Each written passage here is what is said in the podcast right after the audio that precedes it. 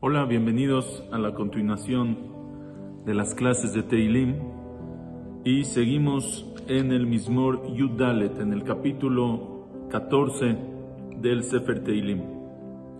Este capítulo habla, David Amelech aquí habla principalmente del Galut, del exilio del pueblo de Israel, de los sufrimientos, cómo los que nos eh, acechan, los que nos buscan, los que nos atacan, no piensan que alguien los va a juzgar algún día, no piensan que, hay, que está Hashem, que existe Dios, que supervisa, que sabe lo que, hizo, lo que hicieron.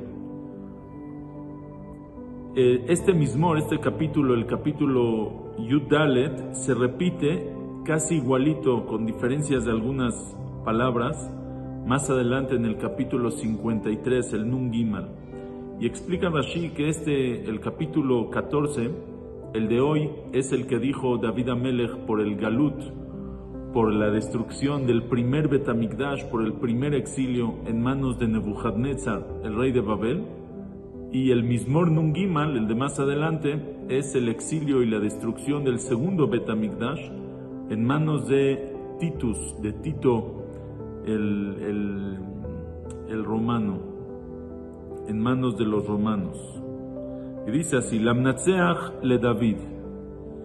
Es un, un, salmo, un cántico que compone David para el Menatseach, para el director sinfónico. Amar Naval Belibó en Elohim.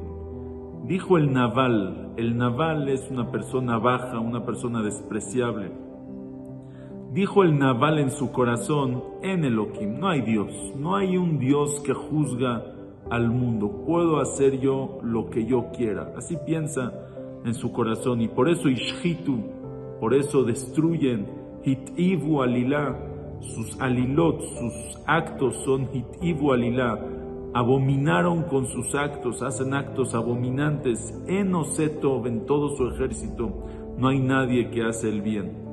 Hashem Mishamay Mishkif al Bene Adam, Hashem desde el cielo mira sobre las personas, Lirota Yesh Maskil Doreshet Elohim, para ver si hay un maskil, si hay un inteligente, si hay un sabio, si hay alguien ahí, Doreshet Elohim, que busque a Hashem. ¿Hay alguien ahí que busca a Hashem? Hakol Sar, pero en verdad todos se desviaron. Yahdav Neelahu, todos juntos se desviaron. Neelahu, se perdieron, se, se, se, pudrieron, o sea, hicieron, se corrompieron. En Osetov no hay nadie que hace el bien. En Gam Ejad no hay ni uno solo.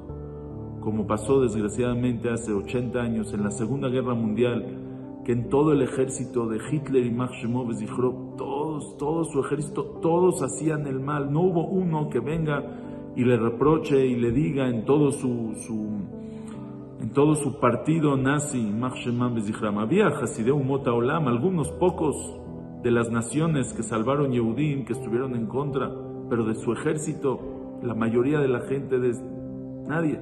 Hakol Sar Yahdav Neelahu, Enoseto, venga Mejad, dice David Amelech. Y así pasó con Nebuchadnezzar, y así pasó con Titus Arashá, no había uno solo. Haloyad Ukol Poaleaven, Dice David, Haloyadu, que no saben, colpo aleaben, todos estos que actúan con mentira, que actúan con falsedad, que no saben que Hashem existe, que no saben que van a tener que rendir cuentas, que no saben que hay alguien que maneja el mundo. Aloyadu colpo aleaben, que no saben todos estos que actúan con mentira. Ojle a mí, ajlu lechem, los que comen a mi pueblo, se comieron, consumieron a nuestro pueblo, ajlu lechem, como si estuvieran comiendo pan. Hashem lo carau, Hashem no lo llamaron, no lo tuvieron en cuenta en todos sus planes. Dice Rabhaim Vital en su libro Etzadah Tov, dice, ¿por qué compara a los que consumen a mi pueblo, los que consumen al pueblo de Israel con los que comen pan, los que consumen pan? ¿Qué tiene que ver? ¿Por qué justamente ese ejemplo?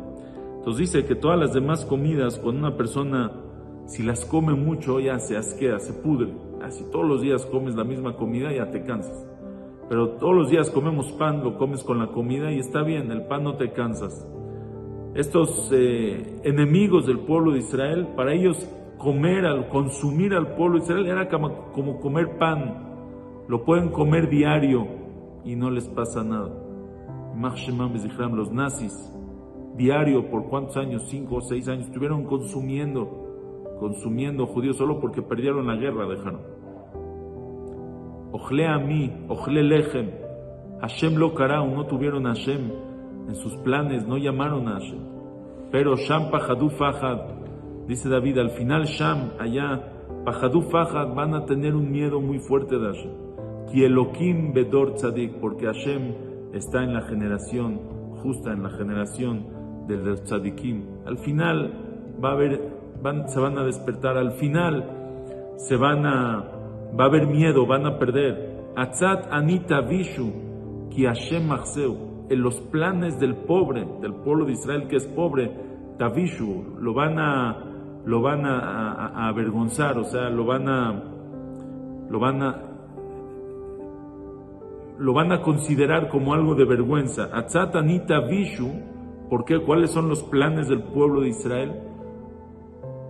Ki Hashem porque Hashem es su resguardo. En Hashem confiamos. Le pregunta a un ¿y qué vas a hacer? Hashem Yazor. Hashem nos va a ayudar. Y eso ellos lo desprecian. Atzatanita Vishu. Lo, lo, lo, hacían pasar vergüenza. Hey, tú dices Hashem, ¿dónde está Hashem? Atzatanita Vishu, que Hashem Machseu. Mi ten, termina el mismor y dice David Amelech, con esperanza, con tefilá. Mi ten mitzion, Yeshuat Israel, ¿quién dará que ya sea desde Zion, desde Jerusalén? Yeshuat Israel, la salvación del pueblo de Israel, Beshuv Hashem, Shevut Amo, cuando regrese Hashem, el Shevut, el Galut, el exilio de su pueblo, Yagel Yaakov, Ismach Israel, se va a alegrar Jacob, el pueblo de Jacob, el pueblo de Israel, Ismach Israel, se va a alegrar el pueblo de Israel. ¿Por qué dice aquí Jacob y dice Israel estos dos términos? El pueblo de Israel, a la parte simple del pueblo de Israel, la parte baja del pueblo de Israel, la parte más material del pueblo de Israel le llaman Jacob. Israel es un nombre más elevado.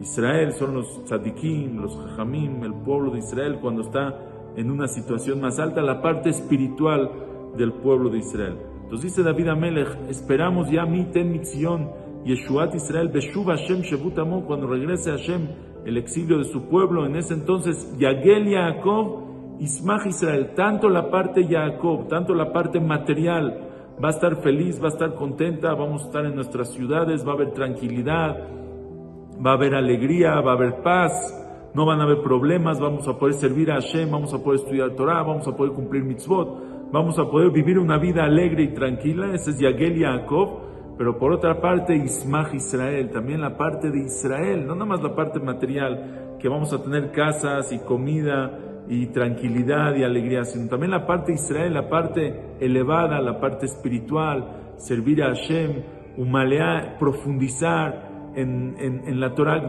entender las profundizaciones, entender lo que es Dat Hashem, conocer el conocimiento de Hashem, eso es también lo que va a pasar. Entonces termina con esto David Amelech, con esta esperanza, Yagel Yaakov, Ismach Israel aunque David Amelech estuvo mucho antes de, Nebuchadnezzar, David fue el que preparó las bases del Bet Amigdash, David preparó el lugar, compró el lugar para el Bet Amigdash, preparó las bases del Bet Amigdash, estudió con Shmuel Anabí, con el profeta Shmuel, eh, dónde es, cómo se va a hacer el Bet Amigdash, preparó todos los planos para el Bet Amigdash y le entregó todo a su hijo Shlomo, que fue el que construyó el Bet Amigdash. Y este mismo, este capítulo es sobre el exilio de Israel en manos de Nebuchadnezzar. Como dice Rashi, Nebuchadnezzar es en la destrucción del primer Betamigdash. 400, el Betamigdash duró 410 años. Entonces esto es más de 400 años antes de la destrucción del primer Betamigdash en manos de Nebuchadnezzar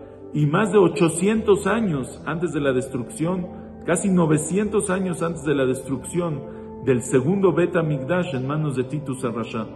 Pero de todas maneras, este mismo, este capítulo fue dicho Beruach HaKodesh, con una inspiración divina, con una profecía. David sintió, supo eh, lo que va a pasar y por eso hasta este mismo, este capítulo de Teilim, para, para, estas, para las generaciones del Galut y del exilio. Hasta luego.